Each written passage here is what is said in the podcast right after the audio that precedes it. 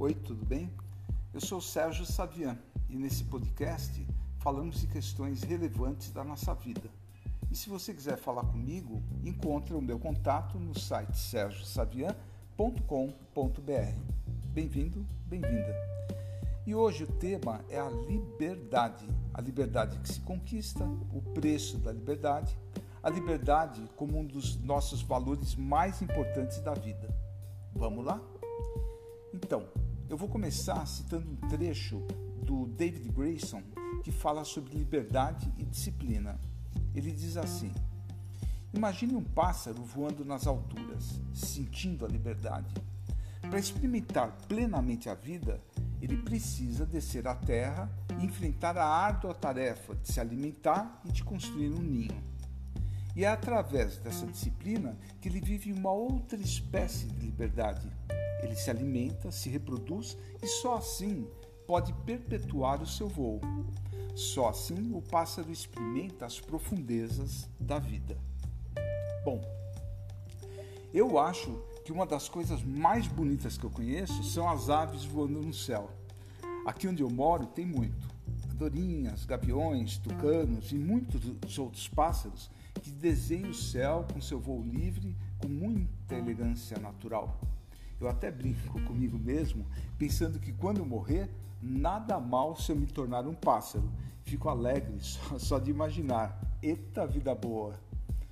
A liberdade interior, ela se manifesta no mundo como confiança em você mesmo e a sua independência de ação.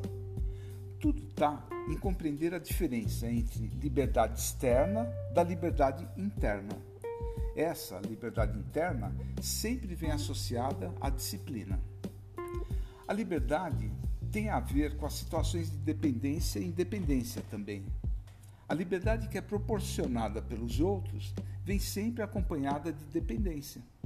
Isso quer dizer que, de alguma maneira, você tem que dar satisfação do que está fazendo. Também quer dizer que você vive pedindo alguma coisa para alguém, que pode te dar ou não. Já a liberdade que você mesmo conquista te traz independência. Na busca da liberdade e da independência, muitos vão atrás de novas experiências, de aventuras que nem sempre trazem profundidade. Somente com o amadurecimento você vai atingir um grau mais profundo da liberdade. No caso do pássaro, ele podia somente se alimentar e voar, sem que construísse o um ninho. Mas na medida em que ele constrói um ninho e se reproduz, aparentemente ele abre mão de sua liberdade. No entanto, ele saboreia da procriação, quer dizer, uma outra dimensão da sua existência. Bom, a dependência é o nosso estado infantil de ser. O bebê é muito dependente, as crianças dependem dos pais. E quanto mais você cresce, você aprende a ser mais independente. Isso quando dá tudo certo. Mas só que não. É muita gente que cresce e não amadurece. Vai ficando mais velho e continua dependendo dos outros. Dependência financeira, dependência de comunicação, dependência emocional. Você deve conhecer alguém que está sempre devendo, sempre pedindo dinheiro emprestado, ou mesmo colocando os outros na posição de seus provedores. Coisa de criança. Você deve conhecer alguém que não sabe fazer nada sozinho. São os dependentes emocionais. Precisam o tempo todo de alguém do lado, aprovando, desaprovando, ajudando. E você também deve conhecer alguém que não sabe se comunicar direito, que é tímido, que é travado. São pessoas que dependem da comunicação de algum parceiro que sabe se comunicar. São os dependentes comunicacionais estão sempre esperando que a comunicação venha de fora, não são proativos na comunicação. Em qualquer um desses casos de dependência, a liberdade fica restrita, pois aquilo que você consegue sempre pelas mãos do outro vem pelo esforço dos outros. Você pode ter a sensação de liberdade, mas em algum momento você pode perdê-la. O significado da liberdade varia de pessoa para pessoa. Para alguns, ter liberdade significa satisfazer todos os seus apetites. É fazer tudo o que você quer, todas as vezes que você deseja. Nesse sentido, a liberdade passa a ser o oposto da disciplina. Porque disciplina implica muitas vezes em fazer o que a gente não gostaria de fazer. Num sentido mais profundo, a liberdade encontra sua expressão mais plena na disciplina e no domínio de si mesmo. Sabe por quê? Com a disciplina, você se compromete e constrói, e depois, mais tarde, colhe os frutos. Os frutos do que fez com o comprometimento e a disciplina. Você trabalha duro, se dedica e depois desfruta dos resultados. Você se sente realizado. Isso incrementa a sua autoconfiança. Quando algo lhe é dado, sem que você faça nenhum esforço, isso não tem valor para a visão que você tem de você mesmo. É, por exemplo, quando você está sentindo é, mal, que está com um excesso de peso, então só tem uma coisa para fazer, é você prestar atenção naquilo que come ou não. Não é comer tudo na hora que você quer. E também fazer exercício físico, ir para academia. Nem sempre é o mais agradável ir para academia. Mas se você tiver disciplina de fechar a boca, de ter uma alimentação legal e ir para academia, você vai colher os frutos. Depois de alguns meses você vai se sentir melhor no teu próprio corpo. Você vai se sentir melhor de saúde, com mais disposição. Então não tem jeito. Você conseguir esse bem-estar é uma coisa que exige um esforço. Ninguém pode fazer por você. Você pode sentir a liberdade de não fazer academia, a liberdade de comer a hora que você quer, mas as consequências disso não são boas, evidentemente. Para a criança ou para aqueles que têm uma personalidade infantil, é difícil entender o adiamento do prazer. A criança quer tudo para agora e não para depois. Depois é muito vago, muito longe. A disciplina só pode ser compreendida com o amadurecimento. A vida vai te ensinando. E por falar em compromisso, em se comprometer com algumas coisas, eu queria perguntar: quanto vale a tua palavra? O que passa na tua cabeça quando você promete algo? Você costuma cumprir o que prometeu? Para você mesmo e para os outros? Existem muitas pessoas que não se comprometem nem com pequenas e nem com grandes decisões. Estão sempre em cima do muro. São escorregadias. Por algum motivo elas têm medo de perder a liberdade ao se comprometer. Mas perdem muito com isso Pois sem compromisso não tem confiança, não há confiança, não há entrega. Sem compromisso, você não aprofunda nada e fica o tempo todo pairando na superfície das relações e da vida. Bom, podemos falar em ter liberdade numa série ampla de experiências e aventuras nos níveis físico, emocional, mental, social, sexual, financeiro e até mesmo espiritual. Pode ser que você viva a sua liberdade de uma forma mais literal. Quer dizer, se eu quero beber, eu bebo. Se eu quero comer, eu como. Se eu quero fumar, eu fumo. Se eu não quero estudar ou trabalhar, não estudo nem trabalho. Mas, agindo dessa maneira, você sempre será dependente das coisas, das drogas ou das pessoas que te sustentam com uma outra coisa, com bastante liberdade sexual, por exemplo. Você se experimenta com muitas pessoas e pode até se tornar um dependente de sexo, mas nunca irá desenvolver uma relação com mais profundidade. A gente está falando de uma liberdade ao pé da letra, uma liberdade literal. Outros nem cogitam serem livres. Ao invés disso, eles se satisfazem lendo livros, assistem séries e filmes, apenas admirando a liberdade dos personagens, como se a sua própria liberdade não fosse o seu direito. Eles têm empatia pelos paladinos da liberdade que lutam contra os tiranos, a prisão ilegal e a servidão. E é bem capaz que a vida dessas pessoas seja cheia de restrições, de tédio, com opções muito limitadas. Muitos entregam a sua liberdade para uma instituição religiosa que dita o que se deve ou não fazer para acessar o reino dos céus. Eles trocam presente, a sua vida no momento presente, sem liberdade, pela promessa de um futuro promissor que supõe existir. Os mais adiantados no processo de crescimento pessoal entenderam o valor da liberdade mas também entenderam que a liberdade não cai do céu, não é dada, ela precisa ser conquistada. Tanto no plano individual como no social, muitas vezes se clama pela liberdade, que é fundamental para vivermos bem.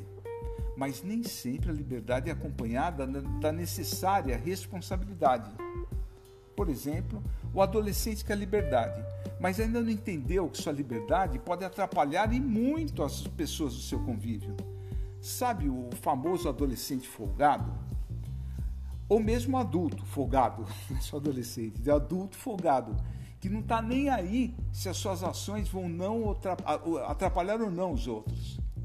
Eu mesmo tenho um vizinho que dá festas que varam a madrugada toda, com som no último volume Será que ele não percebe o que está fazendo? Ou é pura maldade mesmo? No plano social, até hoje, tem muita gente que não quer usar máscara e tampouco se vacinar durante a pandemia. Agindo assim, a sua liberdade é desrespeitosa. Não leve em consideração o conjunto da sociedade que precisa ser protegida e vacinada para transpor esse momento tão difícil. Além de amor ao próximo, é uma questão de sobrevivência da espécie. Pô, eu sei que é muito duro encarar a verdade e a realidade tal como ela é. Ao invés disso, é mais fácil optar pela ignorância e agir com estupidez. Assim, a liberdade sem empatia e responsabilidade se torna imbecilidade e estupidez. A liberdade sem consciência nunca traz bons resultados. A liberdade sem consciência é doente e gera muitos conflitos. Por isso, qualquer que seja a posição que leve em conta somente o seu ponto de vista, excluindo o ponto de vista alheio, que leve em conta uma parte da população e não a outra, qualquer posição fundamentalista, qualquer posição radical e polarizada é uma busca de liberdade sem responsabilidade. Alguns se dão bem em detrimento do bem-estar dos outros. Isso vale tanto para a direita como para a esquerda. Vale tanto para os conservadores como também para os libertários. No budismo, liberdade significa a libertação das ilusões e dos desejos. Nesse sentido, você se liberta quando entende que você é maior do que o objeto do teu desejo. Ser livre não é ter ou consumir o que você deseja, mas entender que você é mais que você é maior que o objeto que está desejando. Você deseja algo ou alguém, você olha bem para o objeto do seu desejo e pode fazer uma escolha consciente. Estamos falando do princípio do prazer e do princípio de realidade. Se o prazer lhe traz consequências ruins, você opta por não seguir nessa direção. Agora, se o prazer for sustentável, então não há por que não tê-lo. O que acontece o tempo todo é você ser escravo do objeto do seu desejo e sofre por isso. Você sofre porque o prazer vem acompanhado de angústia. Angústia é quando você não tem aquilo que quer. Sofrimento pelos efeitos colaterais que o prazer pode causar. Sendo um bom observador dos seus desejos, a vida fica bem melhor. E vamos dizer que grande parte dos nossos desejos são da ordem do consumo, o consumo das coisas, das pessoas. E quem disse que o consumo te torna alguém mais feliz? Você está sempre consumindo, sempre que algo a mais, sempre você está sendo fazendo, alguém está fazendo tua cabeça para você consumir mais. É isso que é vendido. E você está sempre correndo atrás, sempre hum, parece que nunca acaba. Já a vida simples, mais minimalista, pode ser bem mais plena. Mas para isso, você precisa é, se concentrar naquilo que é essencial e deixar de lado ou para trás o que é supérfluo. Quer dizer, você sabe separar o joio do trigo.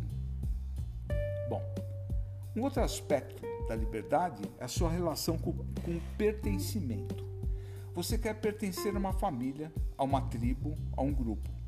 Mas para ser aceito, você precisa falar a linguagem do grupo, precisa agir como grupo concordar com os valores do grupo. Mas, quando faz isso, você perde a liberdade de ser. Você tem que se comportar como querem que você se comporte. Você pertence ao grupo Ou forma um casal, forma uma família e assim você se vincula.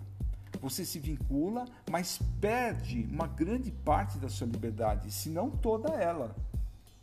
Bom, indo por outro caminho, você discorda das imposições.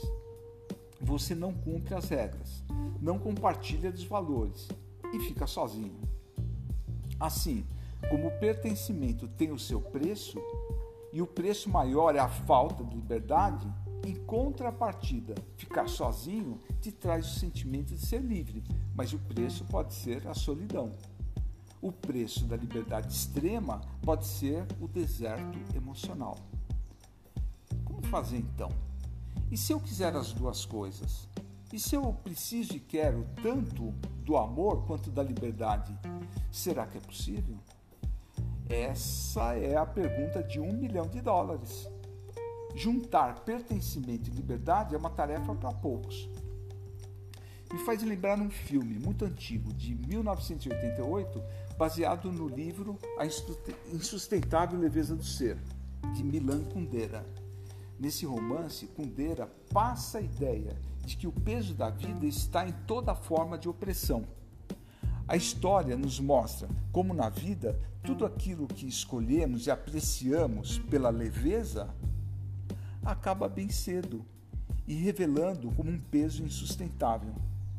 Você já viu pessoas estão apaixonadas e, e vivem na leveza da paixão, do amor? Aí a própria vida, as pessoas casam e começam a aparecer os conflitos e pode essa mesma relação se tornar um peso.